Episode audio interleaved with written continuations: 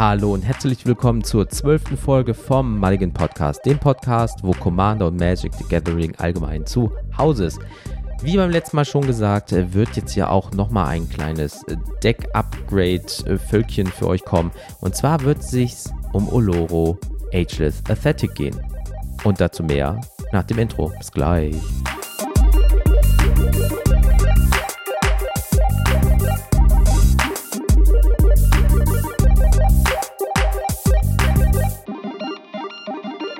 Hallo Leute, der Jens wieder hier.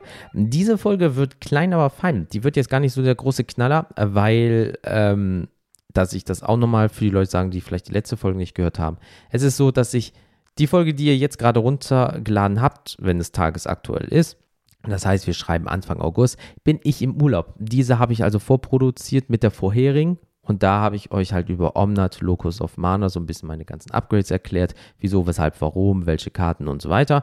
Und das habe ich mir jetzt einfach mal auch für Olo ausgedacht, weil durch Double Masters 22 habe ich gute Karten gezogen, die halt in die Decks gepasst haben, beziehungsweise ich habe auch verkauft und konnte dadurch ein bisschen was refinanzieren. Das klang schon geil auf dem Papier und jetzt, wo ich das Papier so gesehen vor mir habe in rechteckiger Form, ja, Double Sleeve natürlich, ähm, ist das schon geil.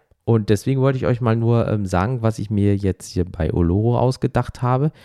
Ich muss dazu sagen, bei Omnat waren es neun Karten, hier sind es jetzt nur vier. Aber die vier knallen dafür. Muss ich also wirklich, wirklich ehrlich sagen. Ähm, ich kann jetzt viel, ich bin jetzt viel breiter aufgestellt, das läuft alles ein bisschen schneller. Und ähm, deswegen nicht lang schnacken, Kopf in den Nacken. Habe ich mir folgende Sachen ausgedacht. Natürlich habe ich blau, schwarz, weiß und habe mir ein Planes rausgenommen und mir gedacht, weißt du, was du spielen könntest? Du hast doch dieses wunderbare äh, Full Art Version irgendwas, Azorius Chancery. Chancery?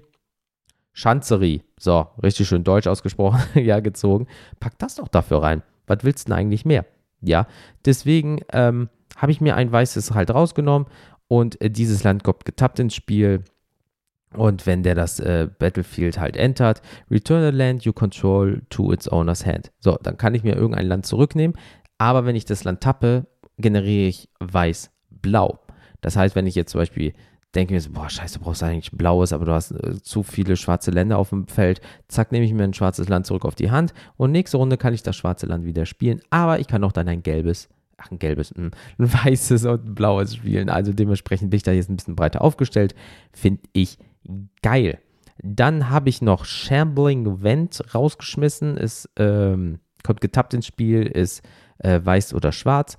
Oder für ein farbloses Weiß-Schwarz. Shambling Vent becomes a 2-3 white and black elemental creature with lifelink until end of turn. It's still a land. Fand ich noch nie so geil, aber es sind halt Dual-Länder. Dual-Länder ist natürlich bei einem äh, Triple-Land Commander jetzt nicht so schlecht. Habe aber City of Brass gezogen. Und da habe ich mir gedacht, uh, City of Brass. Kannst du gebrauchen. Hab natürlich dann dafür Chambling Event, äh, ja, das war eine kurze Entscheidung. Das war so, jupp und tschüss. City of Brass für alle Leute, die es nicht kennen. Whenever City of Brass becomes tapped, it deals one damage to you. Tappen at one mana of any color. Was mega geil ist, drei Farben. Ich kann halt jede Farbe jetzt bestimmen, wann immer ich will. Und Klar, ich kriege einen Schaden, aber Oloro macht in jedem Upkeep zwei Leben. Das heißt, ich kriege immer noch Leben. Zwar, wenn diese Karte, wenn ich sie benutze, nur noch eins, aber äh, zwei Leben jede Runde umsonst. Ja, also dann kann ich auch ein bisschen in Mana refinanzieren. ja, und bin dann noch, noch breiter aufgestellt und kann noch schneller ein bisschen Sachen spielen, weil sonst ist es natürlich so, Shambling Wend kommt, wie gesagt, getappt ins Spiel und dann ja, nächste Runde erst. So lege ich City of Burst im besten Fall Turn 1, habe 40 auf 42 erhöht, lege City of Brass und kann dann irgendwas Kleines beispielsweise spielen, ja, und habe immer noch 41 Leben, anstatt von 40 auf 39 runter. Also geil, einfach nur geil, deswegen, ich habe es gezogen, kommt rein, schmeckt. Dann habe ich mir überlegt, Fact or Fiction rauszuschmeißen ist ein Instant, drei farblos, ein blau. Reveal the top five cards of your library and opponent, separate those cards into two piles, put one pile into your hand and the other into your graveyard. Hat sich nie richtig geil angefühlt, das war nur diesen, ja, vielleicht kannst du ein bisschen Card Draw generieren und ja, das wird schon gar nicht so schlecht, ne? Ja, ist aber schlecht gewesen, eine Scheiße, deswegen kam die Karte auch raus, muss man auch mal ehrlich sagen, diese ankamen so und tschüss, weil ich habe was viel Geileres gezogen. Ja, ist jetzt nicht das gleiche und passt nicht da rein, aber Teferis Protection habe ich halt gezogen. Und ich wäre jetzt blöd, das nicht da rein zu tun, weil gerade bei dem Oloro-Deck habe ich jetzt nicht so viel Counter oder Protection in Anführungsstrichen drinne, ja, wo ich wirklich sage, ich counter, counter, counter, dann nein, machst du nicht, sondern ich habe halt viele Karten drinne, dieses, willst du was bei mir machen, musst du dafür bezahlen. Und wenn dann jemand immer noch einfach zu viel Mana hat und bezahlt wie so ein Irrer und äh, dafür sorgt, dass ich wirklich in die Bedrohung komme, dann kann ich einfach sagen, weißt du was, ich phase einfach aus, weil Teferis Protection ist ja ein Instant für zwei farblose und ein weißes. Until your next turn, your life total can change and you gain protection from everything. All permanents you control phases out. Das bedeutet, ihr seid nicht mehr im Spiel so lange, so lange, bis ihr wieder dran seid. Dann phased ihr wieder rein und dann seid ihr auch wieder da. Und dann am Ende des Tages Exiled Fairies Protection. So, dann ist das Instant weg. Das kannst du ja vielleicht auf irgendwelchen Gründen wieder zurückholen. Ich würde es jetzt persönlich nicht machen, aber das ist dann so der absolute Notnagel. So, boah, die kommen jetzt alle vorbei und da kommt jemand mit 40, 40 und dann triggert das noch und das noch und sagt, weißt du was? Macht das mal. Ihr habt alle Mana jetzt verballert. Dankeschön für gar nichts. Teferi's Protection. Bis nächste Runde. Ähm, fand ich geil. Deswegen habe ich mir überlegt, das da auch reinzuballern.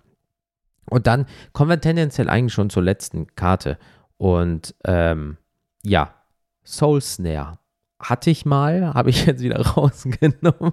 Ja, für ein farbloses ist ein Enchantment. Ach, ein farbloses, ein weißes. Ey Leute, wirklich, seit Corona habe ich so Konzentrationsschwäche manchmal, das ist unfassbar.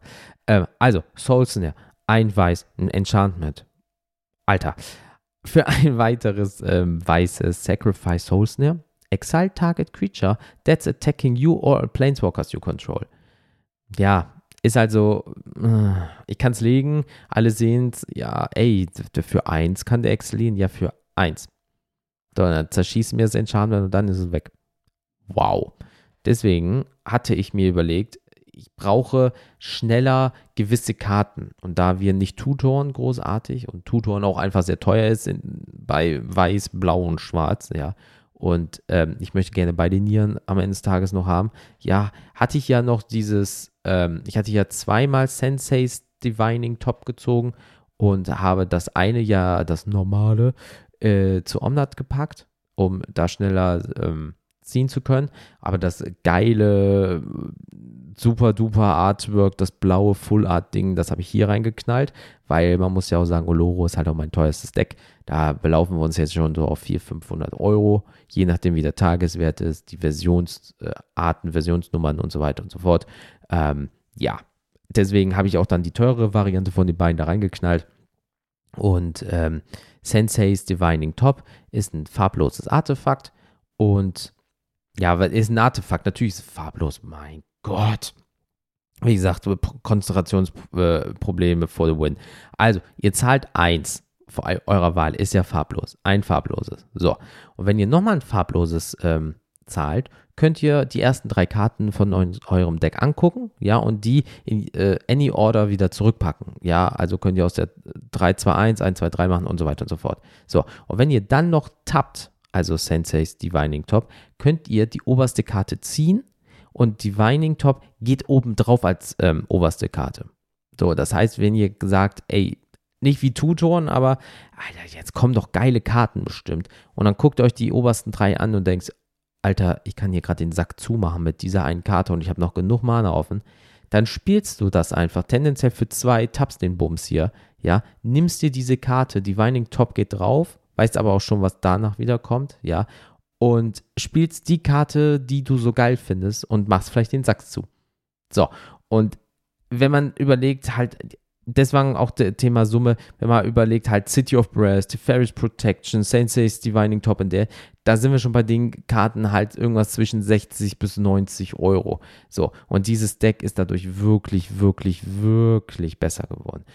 Was ich auch noch in Zukunft mir äh, vorstellen kann, Ja, ähm, beziehungsweise da bin ich auch gerade dran. Es ist so, ähm, ich habe ja den Radiant Fountain zum Beispiel. When Radiant Fountain enters the battlefield, you gain two life. Ja, ähm, ist ein Land halt. Wenn ich tappe, kann ich ein farbloses generieren. Ist einmalig zwei live. Ja, und ich kann farblos generieren.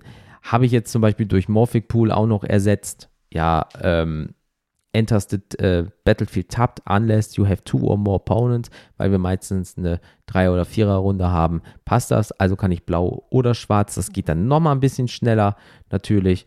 Und ähm, dann habe ich noch Sea of Clouds mir auch noch besorgt. Ähm, enters the battlefield tapped unless you have two or more opponents für weiß und blau. Und jetzt muss ich mir mal ganz kurz gucken, äh, was ich dafür rausgeschmissen habe. Genau, dafür.